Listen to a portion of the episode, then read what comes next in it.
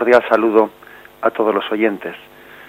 Un día más, con la gracia del Señor, nos disponemos a comentar el catecismo de nuestra Madre. Vamos a aprovechar un poco para contextualizar en el lugar en el que nos encontramos en el catecismo. Estamos pues en la primera parte del catecismo, que es la parte de la profesión de fe del credo, y dentro de em, dentro del credo se divide pues el capítulo primero en creo en Dios Padre, creo en Dios Hijo, estamos en esta segunda parte en creo en Dios Hijo, ya hemos hablado de Jesucristo como el único Hijo del Padre, concebido por obra y gracia del Espíritu Santo, y hemos hablado de los, de los misterios de la vida de Jesucristo, padeció bajo el poder de Poncio Pilato, murió, y estamos ahora en el momento del credo de Cristo fue sepultado, descendió a los infiernos, y al tercer día resucitó entre los muertos.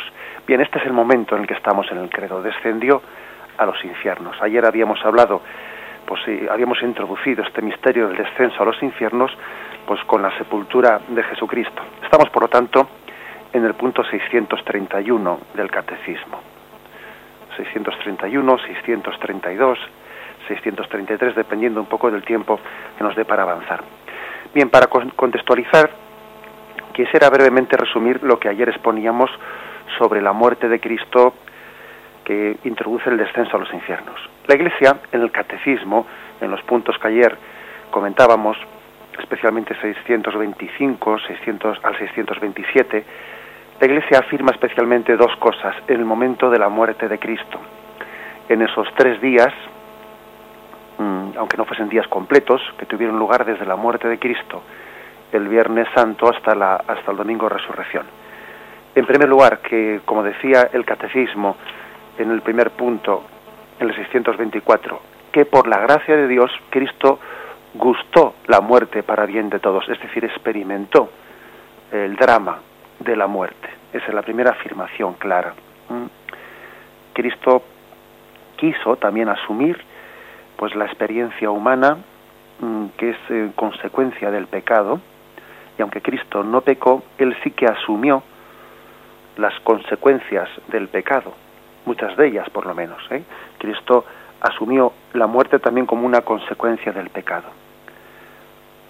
En segundo lugar también, eh, la Iglesia en nuestra fe afirma una cosa, que ahí también tiene lugar un acontecimiento salvífico. Cristo desciende a los infiernos, ahora, ahora explicaremos un poco qué significa esta palabra, desciende al lugar de los muertos, desciende a los infiernos para liberar a los justos allí, allí congregados. Tiene lugar, por lo tanto, una, una, doble, una doble explicación, ¿no?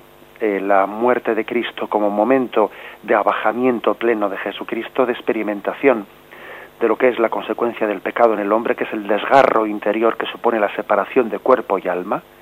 También en Cristo se produce ese desgarro interior. Y por otra parte, Cristo mm, en ese momento está también ejerciendo su poder salvífico hacia todas las almas del Antiguo Testamento. Las dos cosas están teniendo lugar al mismo tiempo.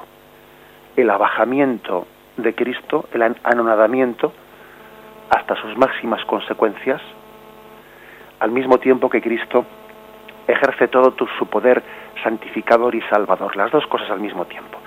El catecismo, lo recuerdo también, nos, recordaba que, en Cristo hay un misterio que nos cuesta entender, que, es que la unión hipostática, es decir, la unión del verbo con la humanidad de Jesucristo, no se interrumpe en ningún momento. Sería, eso sería incluso imposible, ¿no?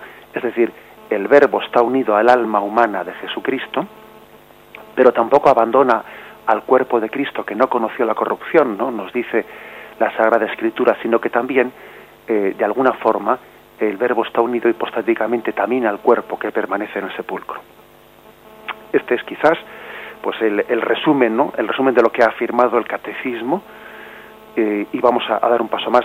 Ayer decíamos, es muy importante distinguir siempre lo que dice el catecismo y que forma parte de la fe católica, de luego las explicaciones teológicas y que, intentan un poco mm, pues bueno, pues cuadrar los datos ante nuestra mente. ¿eh? Pero creo que desde, desde este programa del Catecismo en la Iglesia Católica, pues un servidor tiene que mm, hacer distinguir bien a los oyentes lo que forma parte de las afirmaciones del catecismo, de las explicaciones que un teólogo añade, añade pues para intentar entender mejor las cosas. Entonces, bien, ayer yo afirmaba que una, una de las formas de explicación que quizás no maticé suficientemente el hecho de que, de que esto es una explicación, una de los algunos teólogos pues vienen a decir que, que en ese momento, en ese momento, en esos tres días, tuvo lugar como la glorificación del alma de Cristo, aunque todavía el cuerpo de Cristo eh, no fuese glorificado hasta el tercer día, hasta la resurrección. Digamos, algunas, eh, algunos teólogos lo explican de esta forma. Em, ¿qué, qué, datos en la Escritura hay para, para apoyar esto de que el alma de Cristo es glorificada ya en el momento de la muerte? sin esperar al tercer día, la resurrección. Bueno, pues digamos que los datos principales, pues sí que hay algunos textos que lo que lo mm, que lo pueden apoyar. ¿eh? Por ejemplo, ese esa, esa frase, esa palabra que le dice Cristo al buen ladrón: Hoy mismo estarás conmigo en el paraíso. Está hablando el viernes. ¿eh? Hoy mismo estarás conmigo. Con lo cual, em, difícilmente el alma de Cristo no va a ser glorificada si va a estar con Dios en la plenitud de gloria. O también, por ejemplo, recordad que hay otro pasaje, otro pasaje en el, en el Nuevo mm, Testamento, cuando Cristo muere y se rasga el velo del templo de lado a lado, ¿no? En Mateo 27, 52, 53, ¿eh? se dice así, en esto el velo del santuario se rasgó en dos, de arriba abajo, tembló la tierra y las rocas se hendieron, se abrieron los sepulcros y muchos cuerpos de santos difuntos resucitaron y saliendo de los sepulcros después de la resurrección de, él entraron en la ciudad santa y se aparecieron a muchos. Bien, es decir, que, que en ese texto se afirma también que tuvo lugar eh, el momento de la muerte de Cristo algunos acontecimientos, mm, bueno, pues de, orden milagroso, ¿no? Que fue también el hecho de que mm, algunos sepulcros de santos ¿no? y de difuntos, pues en, el momento en el que el velo del templo se rasgó en la muerte de Cristo, eh, también tuvieron lugar unas resurrecciones allí concretas en Jerusalén.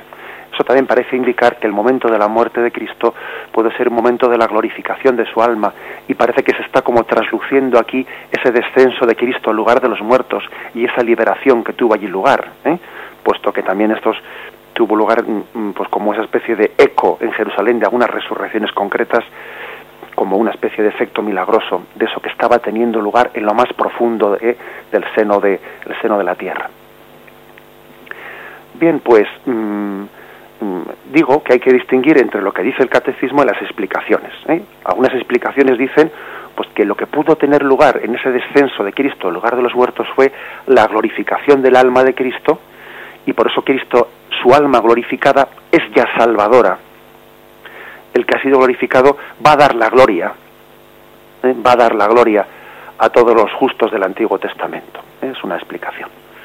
Otros autores dirán que no es tanto una glorificación, sino más bien una separación eh, de cuerpo y alma, pero sin que sea glorificación. Bueno, esas son discusiones teológicas o formas un poco de explicarnos, pero en concreto lo que, lo que el catecismo afirma, lo que la, la, fe de la Iglesia Católica afirma es dos puntos. Primero, que en el momento de la muerte de Cristo, Él conoció la muerte de verdad, o sea, con, con su consecuencia más profunda, que es el drama de la separación del alma y el cuerpo. Primera afirmación. Y segunda, que en ese momento Cristo no está mm, vencido y derrotado mm, por la muerte, sino que está ejerciendo su poder salvífico hacia todas las almas del Antiguo Testamento que hay un acontecimiento salvífico y redentor y que, y que Él va eh, a rescatar a todos los justos del Antiguo Testamento. Eso es lo, lo, principal. Aunque luego, ya digo, pues que hay que hacer un esfuerzo de explicación, etcétera. El texto principal, eh, el texto principal en el que mm, mm, pues eh, la, fe de la Iglesia Católica se apoya, hay varios textos, ¿no? Pero el texto bíblico principal es Primera Pedro 3, versículos del 18 al 20 y en ese texto dice, pues Cristo, pues también Cristo, para llevarnos a Dios, murió una sola vez por los pecados, el justo por los injustos, muerto en la carne, vivificado en el espíritu, en el Espíritu fue también a predicar a los espíritus encarcelados, en otro tiempo incrédulos, cuando les esperaba la paciencia de Dios en los días en que Noé construía el arca en la que unos pocos, es decir, ocho personas, fueron salvados a través del agua. Es decir, en el Espíritu Cristo fue también a predicar a los espíritus encarcelados. El alma humana de Cristo, pues, separada eh, dramáticamente, ¿no? Como ocurre en el momento de la muerte, separada dramáticamente de su cuerpo, en el Espíritu Cristo fue a predicar a los espíritus encarcelados. Bien, por lo tanto, ahora nos, nos queda dar un paso más, que es el, la explicación de qué son esos espíritus encarcelados, qué es el Seol, o qué es el, qué es el, qué son los infiernos, qué es ese lugar al que fue Cristo a predicar la liberación. ¿eh? Vamos a, hacer un momento de, reflexión para hacer como una especie de pequeña eh, acotación, ¿no? Acotar cuál es exactamente pues lo que es la fe de la Iglesia, hacemos un momento de, de, reflexión antes de pasar a explicar qué es el Seol, qué es ese lugar de los muertos al que Cristo fue a predicar la salvación.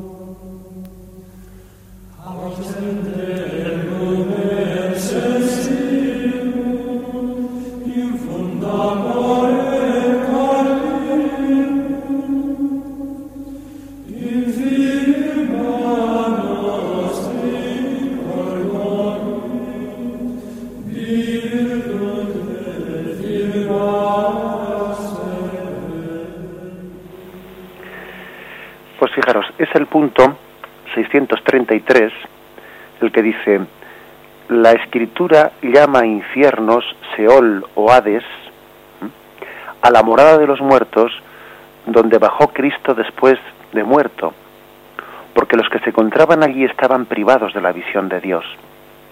Tal era en efecto, a la espera del Redentor, el estado de todos los muertos, malos o justos, lo que no quiere decir que su muerte sea idéntica como lo enseña Jesús en la parábola del pobre Lázaro, recibido en el seno de Abraham.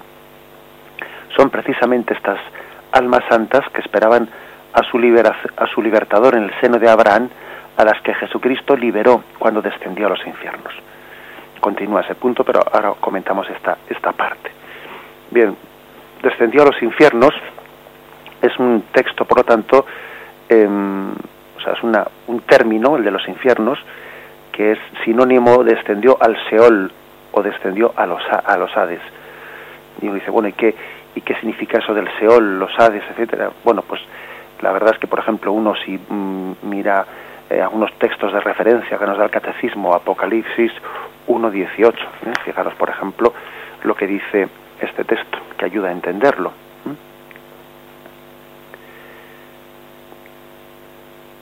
No temas, soy yo el primero y el último, el que vive.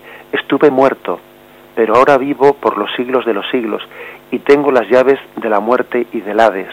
¿Mm? Bien, ¿qué se, qué se refiere? ¿Qué era el Hades? ¿Qué era el Seol? ¿Mm? ¿Qué era este término que, que a veces es traducido en griego con, el, con algún término eh, filaqué, que más o menos sería traducible por la cárcel, etcétera? Como veis, eh, es, es, un término un tanto difuso, que es difícil de concretar en, de una forma muy precisa. ¿Por qué? ¿Por qué es un término difuso? Bueno, pues porque en el Antiguo Testamento va habiendo una evolución de comprensión de eso.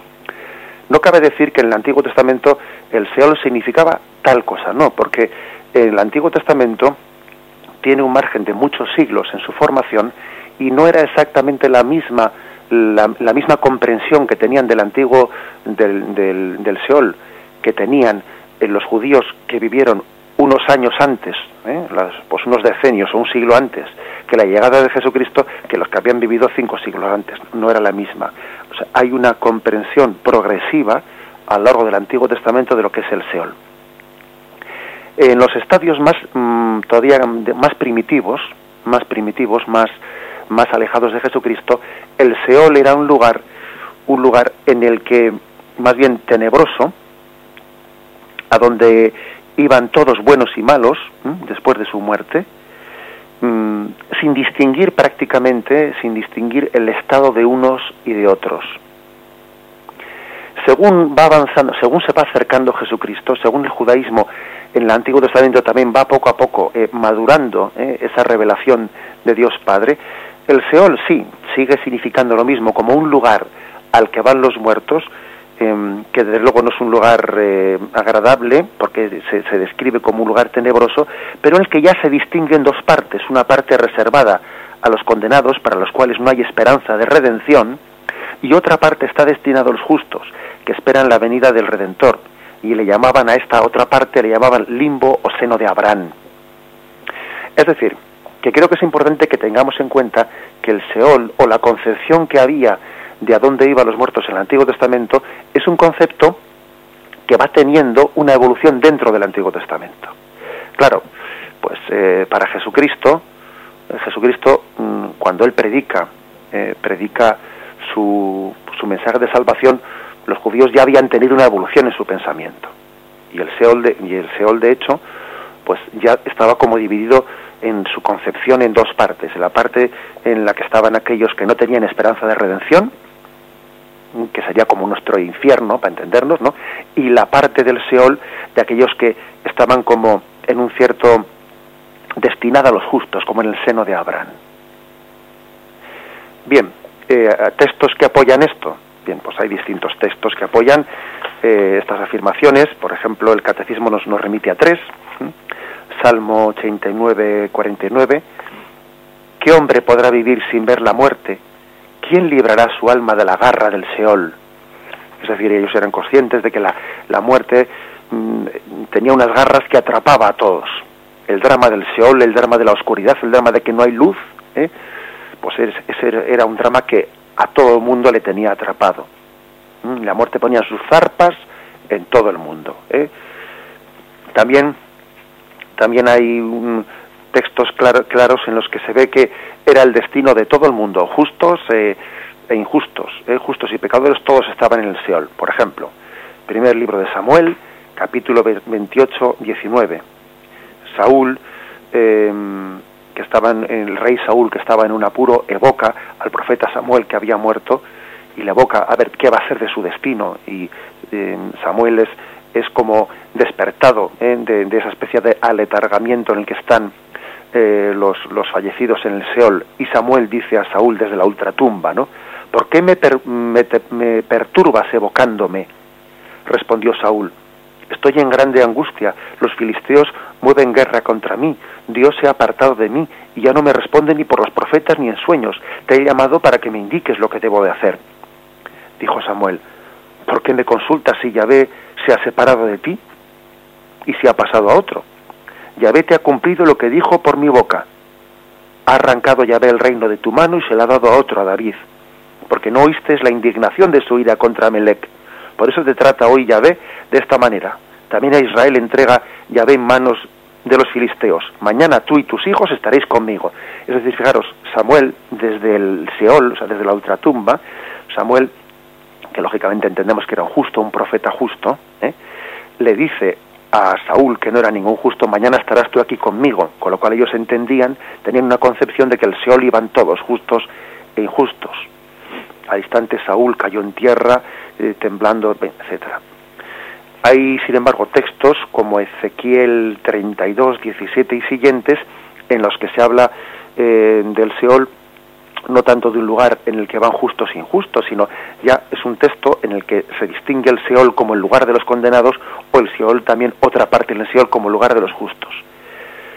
Bien, como digo, esto es importante entenderlo, porque nosotros a veces simplificamos y decimos, bueno, esto es cosa del Antiguo Testamento o del Nuevo Testamento. Bueno, vamos a ver, ¿de qué parte del Antiguo Testamento?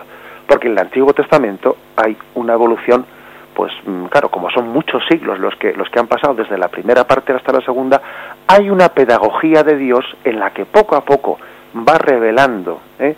va revelando su, su mensaje, su mensaje, preparando la llegada de Jesucristo para que él pueda encontrar un pueblo bien dispuesto a recibir su mensaje. Esto, esto es importante. Incluso también hay que decir que mm, cuando mm, en los años previos en, los, en el último siglo, antes de que Cristo llegase, los judíos ya poco a poco habían ido entendiendo de que mm, existía una especie de concepto de alma, de alma distinta al cuerpo. Cuando se dice en el texto, no vino a predicar a los espíritus, ¿eh? ese texto que hemos dicho de 1 Pedro 3, 18, 20, vino a predicar a los espíritus encarcelados. ¿Qué significa espíritus encarcelados? Bien, pues digamos que ya en el Antiguo Testamento, a estas alturas, ya el pueblo judío había ido cayendo poco a poco en cuenta de la diferencia entre el espíritu y el cuerpo. Y así como en la primera parte del Antiguo Testamento ellos no distinguían entre alma y cuerpo, para ellos casi el alma y el cuerpo eran, eran dos cosas eh, eh, pues inseparables, ya sin embargo en el judaísmo tardío lo, lo distinguen y ellos hablan de los refaín, que son espíritus debilitados que están en el Seol, y del cadáver, que es Nebeletán, que queda en el sepulcro. Eso ya habían ido evolucionando. Y fijaros cómo Jesús habla claramente de cuerpo y alma. Cuando Jesús dice, y no temáis aquellos que pueden matar el cuerpo, pero no pueden matar el alma. Temed más, más bien, tener, temed más bien aquel que tiene poder sobre cuerpo y alma. Es decir, ya Jesucristo habla claramente, mm, bueno, pues mm, de, la separación de cuerpo y alma. Y en el mundo del Antiguo Testamento había habido una evolución poco a poco hasta que Cristo habla claramente de eso. Es decir, que cuando el catecismo habla de que Cristo descendió al lugar de los muertos, o a los infiernos, o al Hades, o al Seol, como queramos hablarlo, está hablando un poco de, qué concepto había en el Antiguo Testamento de dónde estaban los difuntos. ¿Dónde estaban los difuntos? Es, como os digo, un concepto que ha ido poco a poco evolucionando y de hecho tenemos un texto pues, pues maravilloso, que lo voy a leer, que es el texto en el que Jesús cuenta el caso de, mm, mm, del rico eh, Pulón, así lo llama la tradición, y del pobre Lázaro. Aunque Jesús eh, pone esa parábola para hablar del destino de los ricos y de los pobres y de el pecado de no tener misericordia con los pobres, pues bueno, pues es una eh, un, pues un relato de Jesús que nos ayuda mucho para entender cuál era, cuál era el concepto ya evolucionado de lo que se pensaba que era el Seol. ¿eh? Lucas 16, 22, 26. Sucedió pues que murió el pobre y fue llevado por los ángeles al seno de Abraham. Murió también el rico y fue sepultado. Estando en el Hades, o sea, en el Seol, ¿eh? o como queráis hablarlo, ¿no? Entre los tormentos, el rico, ¿no? Estando en el entre los tormentos, levantó los ojos y vio a lo lejos a Abraham y a Lázaro en su seno, y, y gritando dijo, Padre, Padre Abraham, ten compasión de mí y envía a Lázaro a que moje en agua la punta de su dedo y refresque mi lengua, porque estoy atormentado en esta llama. Pero Abraham le dijo, Hijo, Recuerda que recibiste tus bienes durante vida y Lázaro al contrario sus males. Ahora pues él está aquí consolado y tú atormentado. Y además entre nosotros y vosotros se interpone un gran abismo, de modo que los que quieran pasar de aquí a vosotros no puedan, ni de ahí puedan pasar donde nosotros. Como veis, por lo tanto, eh, ya eh, en, en, Jesucristo había un concepto del Seol o del Hades muy evolucionado y muy semejante ya a lo que Cristo iba a predicar, que era la salvación y la condenación aunque eso de estar en el seno de Abraham no era estrictamente el cielo, no, era la visión de Dios, también digámoslo claramente. pero ya se hablaba mm, del Seol, mm, del lugar de los muertos, como un lugar en el que se distinguía eh, pues el, destino, la suerte de los que no tenían esperanza de, redención, como este rico Epulón, o los que sí se entendían como justos, ¿no? Eh, estaban llamados a la bienaventuranza del cielo, como es el pobre Lázaro, aunque todavía no está en el cielo. Bien, este es el lugar al que desciende Jesucristo. A ese lugar. Ellos entienden que eh, en el Antiguo Testamento todavía no habían recibido la plenitud de la redención, porque estábamos sin ser redimidos. Cuando el Apocalipsis dice, ¿no? En aquella visión de Juan, y lloré amargamente porque vi que no había nadie capaz de abrir el libro y romper sus sellos. Veía que el libro de la vida, el libro en el que estaban escritos los nombres de todos los salvados, permanecía sellado, no había nadie capaz de abrir los sellos. Y finalmente, cuando venció el león de la tribu de Judá, cuando aquel cordero degollado es digno de abrir los sus sellos, es Jesucristo el que es capaz de inaugurar el libro de la vida. Ese es Cristo descendiendo al lugar de los muertos. Ese es Cristo dando la posibilidad de la plenitud de salvación.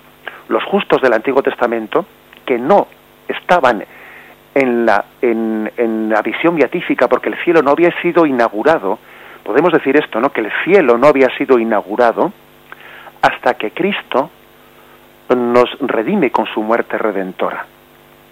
Cristo, por lo tanto, abre las puertas del cielo a todos los justos del Antiguo Testamento. Esta es la, doctrina que se esconde ¿no? detrás del, de, este, de este momento de redención, el descenso al lugar de los muertos. Bien, vamos a meditarlo antes de dar un paso más.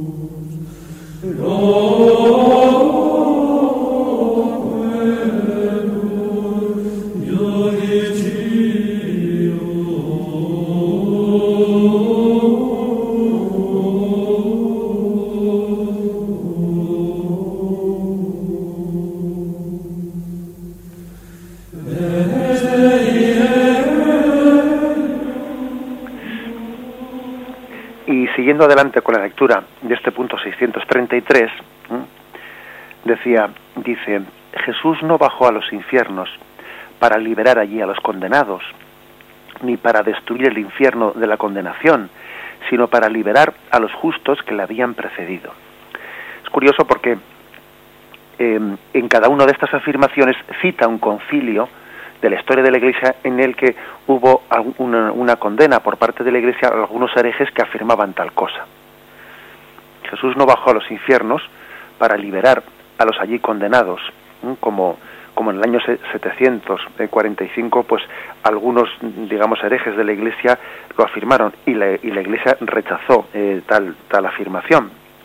De la misma forma que tampoco, mm, tampoco se acepta la interpretación siguiente que dice que, mm, que Jesús descendió al lugar de los muertos para destruir el infierno de la condenación. También fue tal afirmación rechazada por la Iglesia.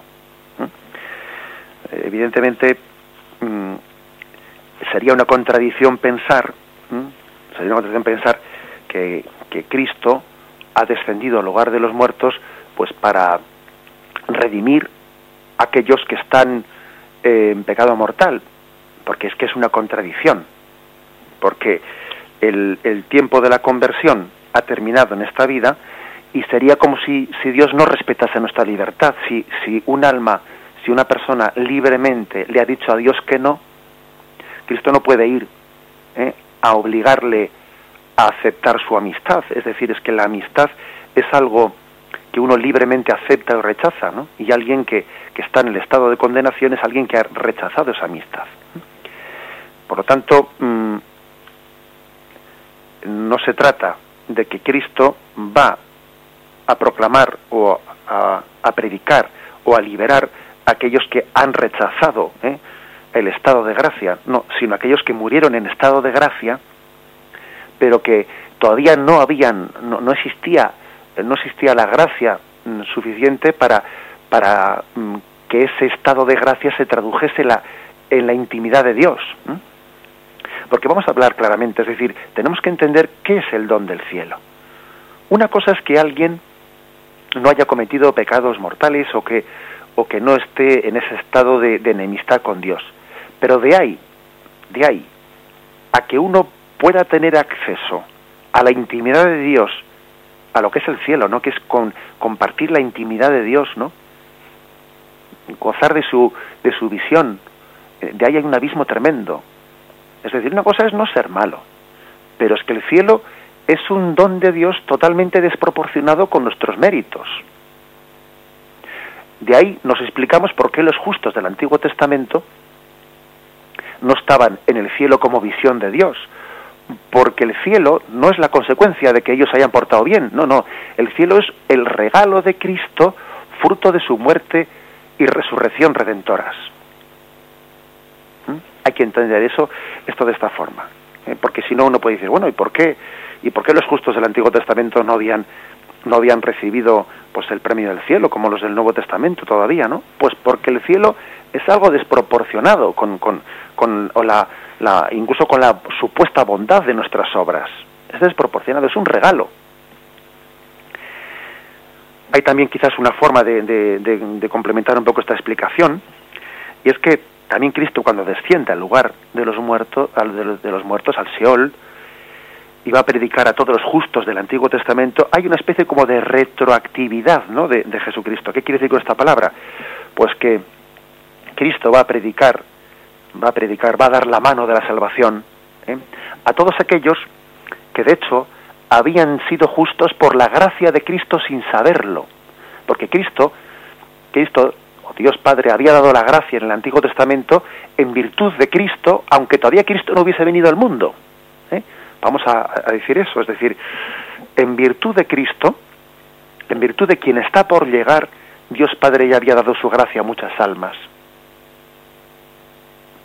Se suele describir en el arte cristiano este descenso al lugar de los muertos, se describe como el Jesús que mm, descendiendo, da la mano a Adán y a Eva.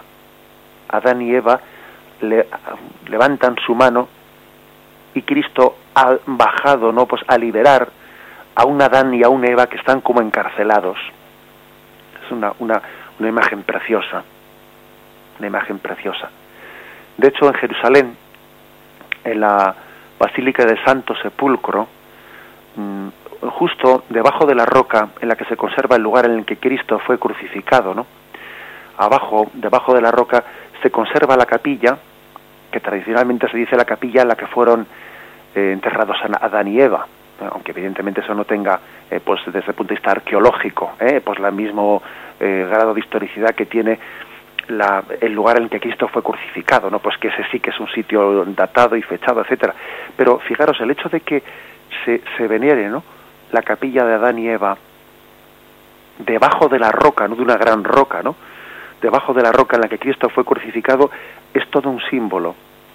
Es el símbolo de que Cristo desciende al lugar de los muertos y rescata a Adán y Eva. Y Adán y Eva son de alguna manera imagen de todos aquellos, sí, pecadores, porque Adán y Eva fueron pecadores, pero también pecadores a los que había sido la sangre de Cristo adelantada en el tiempo todos los justos del Antiguo Testamento fueron redimidos en virtud de que iba a venir una sangre redentora. Eso también tenemos que entenderlo. ¿eh? Es decir, por la gracia del que había de venir, tuvieron la salvación los justos del Antiguo Testamento. Por la gracia del que había de llegar, fueron redimidos. o pudieron tener la contrición de sus pecados. El que había de venir es para ellos su Salvador. Así uno entiende eh, la eficacia ¿no? de la muerte redentora de Cristo, que es capaz de, dar toda su potencia salvadora, incluso con efectos retroactivos, ¿no? Los méritos de Cristo han llegado antes incluso de su, de su nacimiento, en virtud de quien está por llegar, han sido salvados los justos del Antiguo Testamento. Vamos a meditarlo brevemente y, y hacemos la última intervención.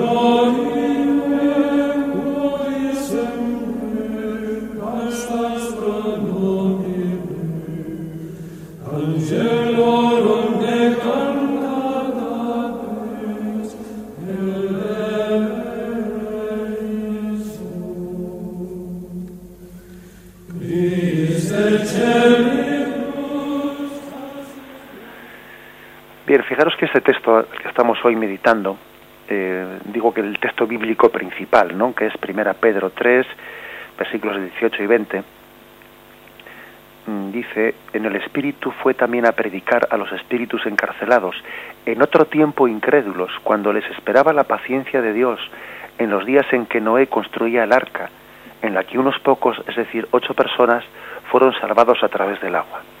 Vamos a ver si, si dedicamos también un, pues un programa hablar de, esto en mayor profundidad, pero aunque sea brevemente, ahora quiero, quiero esbozarlo. Mm, bueno, eh, en este texto, San Pedro, a la hora de hablar de cómo Cristo fue pues a predicar, a ofrecer, ¿no? a liberar a los espíritus encarcelados del Antiguo Testamento, hace especial mención de Noé. Bien, pero no quiere decir que fuese Cristo a salvar pues únicamente a los contemporáneos de Noé, bien, y también a los de Abraham y también a los de Moisés, es decir, bueno, pero el hecho de que el texto mencionado no eh, habla expresamente pues, de, de aquellos incrédulos de tiempos de Noé que pudieron también después convertirse, ¿no?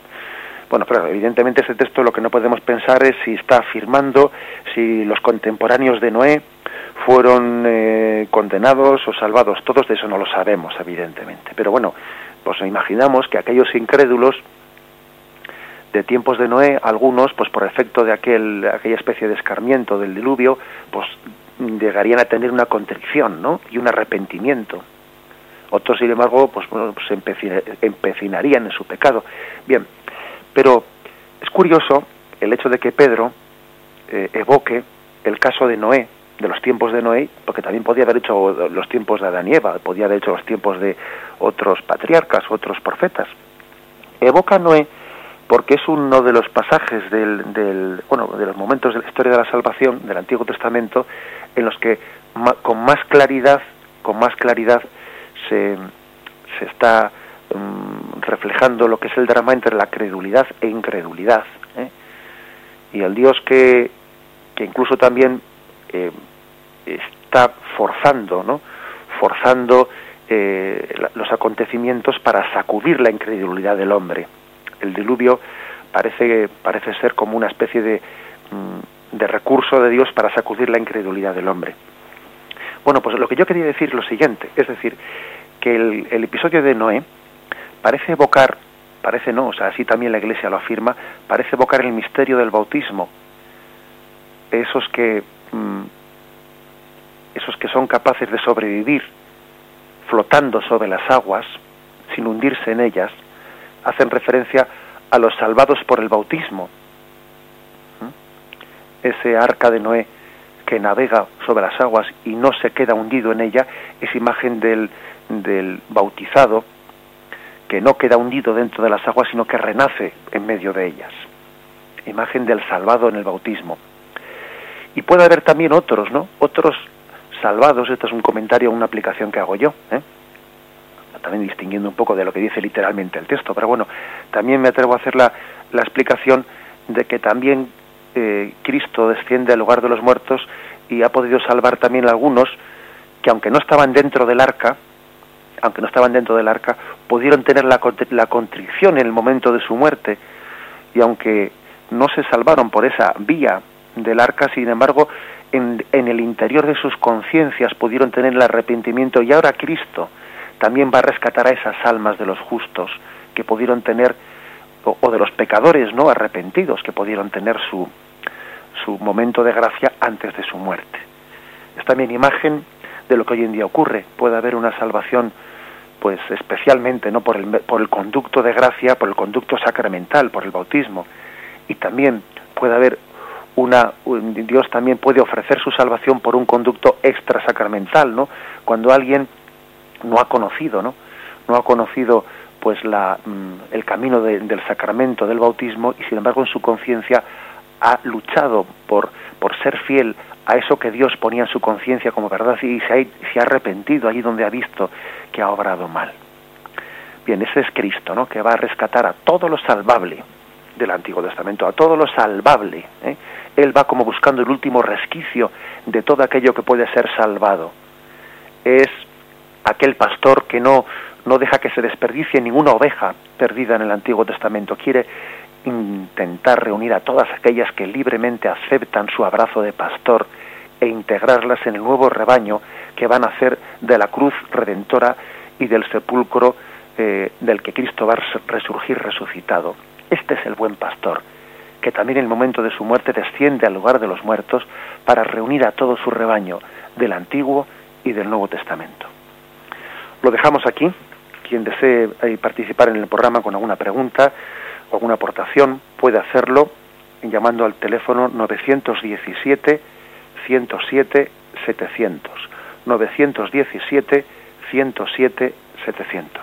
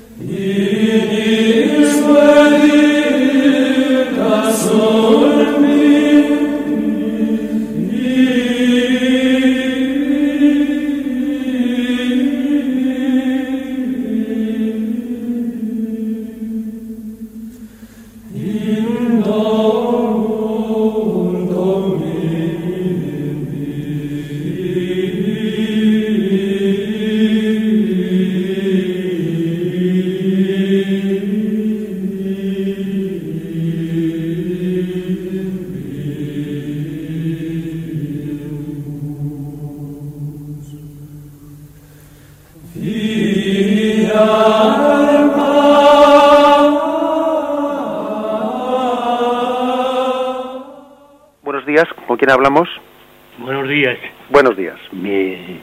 yo quería eh, felicitarle y específicamente por esa eh, explicación que ha hecho sobre la diferencia entre lo que es la, la visión beatífica de Dios, creo, y lo que es el bueno, el justo, que sí se salva, pero que, que no tiene esa, esa visión hasta ese momento.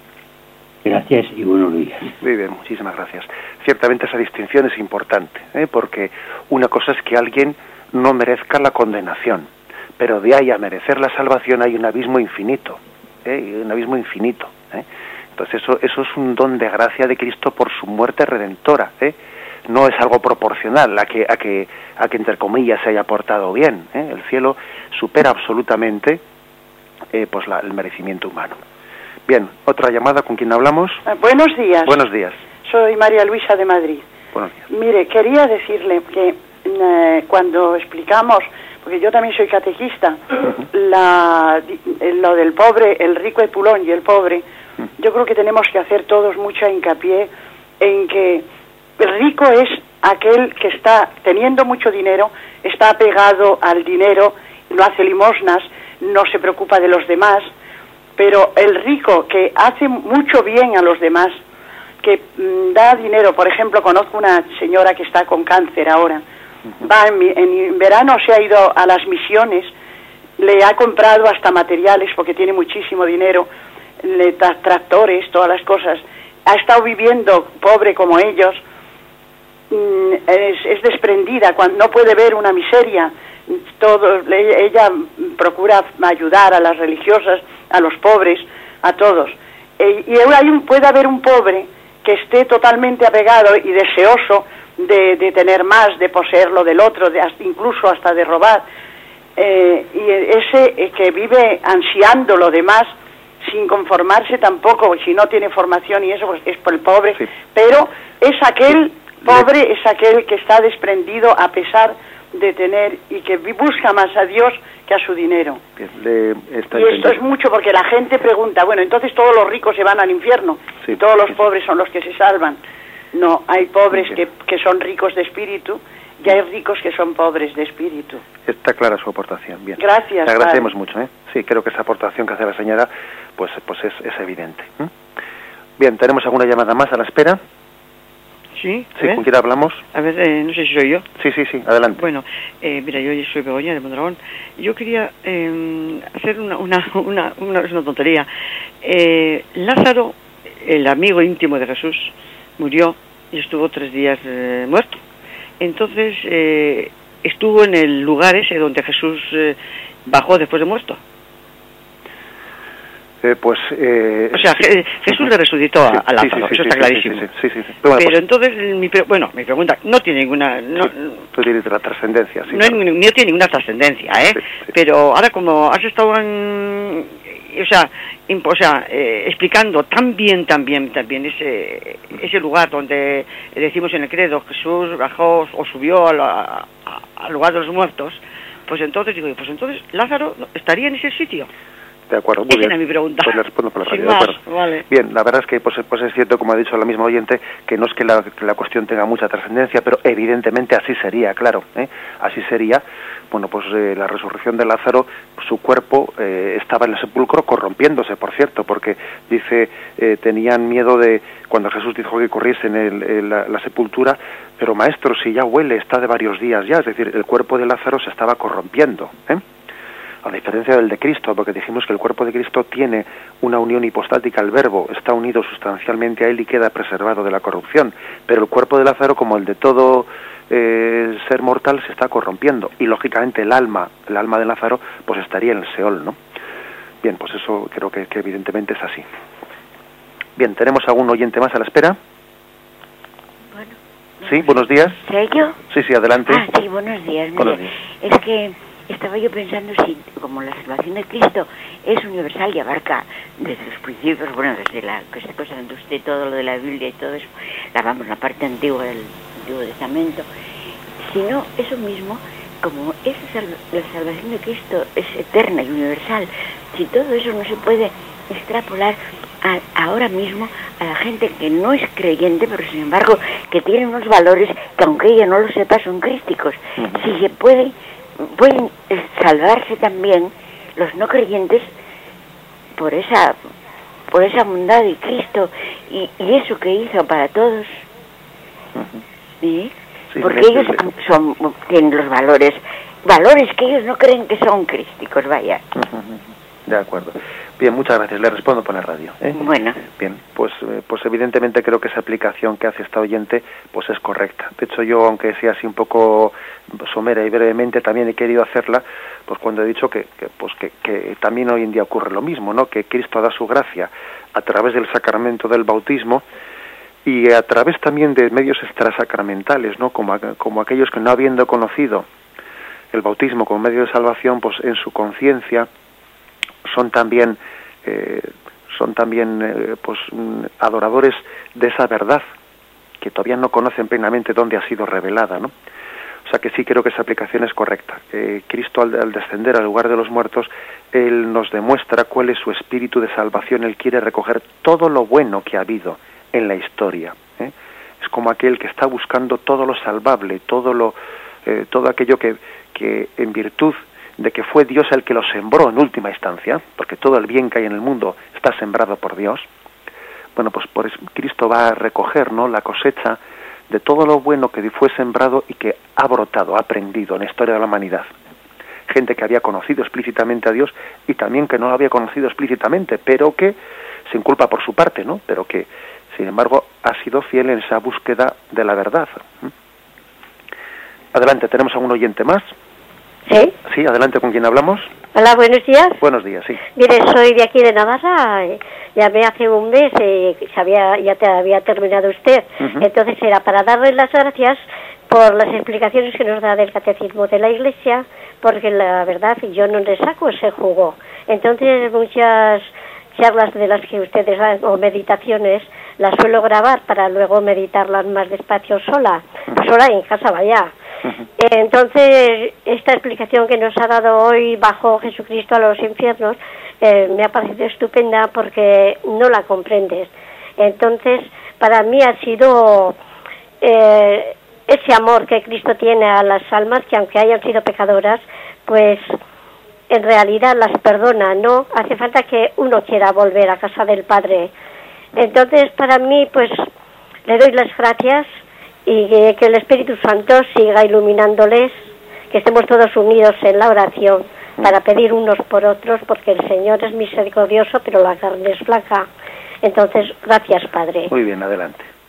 Bien, si tenemos tiempo para una última llamada, una llamada más. Hola, buenos días. Buenos días. Hola, buenos días, padre. Eh, bueno, agradecerle muchísimo las catequesis y las enseñanzas que nos da. Yo quería hacer una pregunta. Eh, a ver, yo reconozco que a mí el Antiguo Testamento me sobrepasa, me- no lo entiendo, me desborda. Entonces, hay muchas cosas que no entiendo. Por ejemplo, estas cosas que habla de Noé, de Adán y Eva. ¿Realmente existieron? ¿Fueron ciertas o son metáforas, son catequesis que, que, se nos pone ahí para entender otras cosas? No sé si realmente, pues eso, Noé y todo lo del diluvio, lo del arca existió realmente, o Adán y Eva con lo de la manzana y tal, existieron, porque yo también he oído a veces en otras catequesis que son, pues eso, enseñanzas que nos daban para entender otro tipo de cosas, en fin. No sé si fueron personas reales, si son enseñanzas. A veces me lo preguntan mis hijos y realmente no sé qué contestarles. Sé que es un poco extenso, pero si podía, Sí, no sé, acuerdo. explicar un poquito. Le respondo por la radio. De acuerdo, gracias. Bien, la verdad es que sí que es cierto que puede ser bastante extenso. Lo que dices, mm, es cierto que en la, pues que la Biblia eh, hay que distinguir eh, libros históricos en que, pues que, que han tenido también hasta sus testigos y sus relatores, ¿eh? sus relatores pues por ejemplo pues los episodios en los que David de- hizo determinada batalla los episodios con, con Saúl etcétera etcétera no bien esos son libros que tienen hasta de alguna manera testigos que están relatando hay otros hay otros libros que que no mm, podíamos calificarlos de, de libros históricos en el sentido de un geógrafo mm, que, que ha podido ser testigo y relator. Bien, pero a nosotros no nos importa tanto eso, nos importa que tanto unos libros como otros han sido escritos bajo inspiración del Espíritu Santo. ¿eh? Y la inspiración eh, pues, bíblica, en el fondo, preserva del error en los contenidos que transmite. Con lo cual, pues que Adán y Eva son los primeros padres. Hombre, algunos tendrían que ser los primeros padres. Que se llamen Adán y Eva eh, o que se llamen de otra forma, la verdad es que es bastante indiferente. ¿eh? Es bastante indiferente. Lógicamente no ha habido un relator, un relator que fuese testigo de la creación de Adán y Eva y que lo ponga por escrito. Eso, es evidente, ¿no? Como tampoco ha habido un relator que, que eh, pues que fue testigo de, de, de la, de la torre mm, pues bien sea eh, de- del, del derribo de la torre en el que se confunde eh, todo el, pecado y, las, y, los, y los idiomas del hombre o el episodio de Noé. Esos son de alguna manera sucesos que podíamos, se, se llaman prehistóricos, en el sentido de que em, son narraciones de salvación que han tenido lugar antes de que mm, ha podido haber un tipo de libro escrito mm, desde los testigos de los sucesos.